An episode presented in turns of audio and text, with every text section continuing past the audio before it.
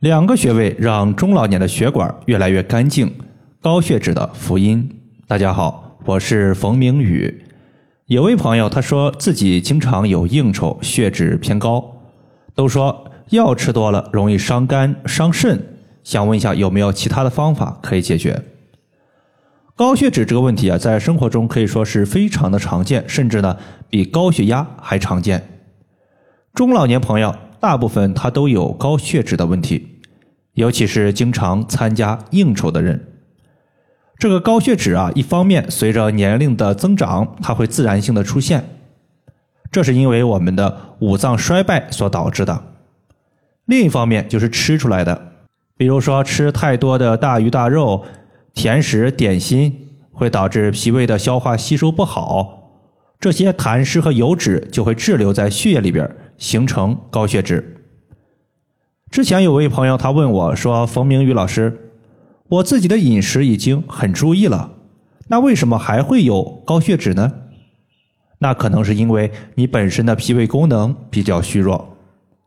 别人一顿饭吃俩馒头，你一顿饭吃半个就撑胀的不行，说明你的消化不太好。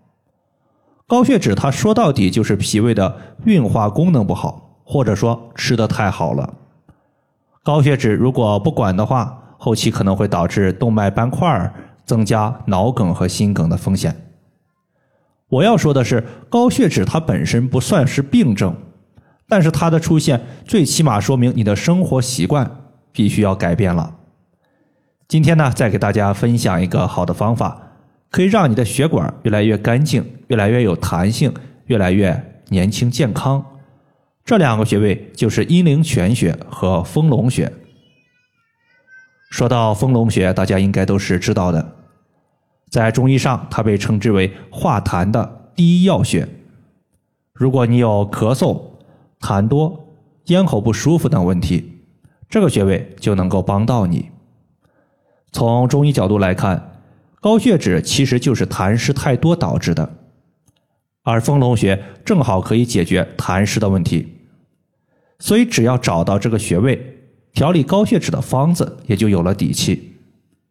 丰隆穴是足阳明胃经的络穴，络就是联络的意思，也就意味着丰隆穴属于胃经，同时联络于脾经，它就像桥梁一样，把胃经和脾经连接在一起。从中医角度来看。脾主运化，运化什么呀？运化食物，运化体内的水湿。一旦脾虚了，水湿就不容易消化，这些水湿堆积在一起，就容易积聚成痰。而丰隆穴作为足阳明胃经的络穴，能够同时提升脾和胃的功能，防止痰湿的生成。所以啊，无论是脾胃不和，还是痰多咳嗽。你用丰隆穴就对了。这个穴位呢，在足外踝尖上八寸的位置。在这里呢，我和大家说一个典型的案例，就是在前两年呢，遇到过一个六十岁左右的男性患者，他因为长期患有高血脂症和高血压，导致出现了动脉斑块，伴随有血管狭窄，甚至还引起了一个。间歇性的跛行以及心绞痛的问题。啥叫跛行？跛行就是走路一瘸一拐。在医院做了一段时间之后，发现呢药物控制的不太理想，于是呢他就开始四处找中医治疗。当时呢我看了他的一个舌苔情况，发现呢舌苔偏厚，所以我当时认为是痰湿内生、脾虚不运所导致的。针对他这种情况呢，我给他的建议就是每周最少一次，针对整个背部以及小腿的内侧，先涂抹蓝色艾草精油，然后用纯铜的刮痧板开始刮痧。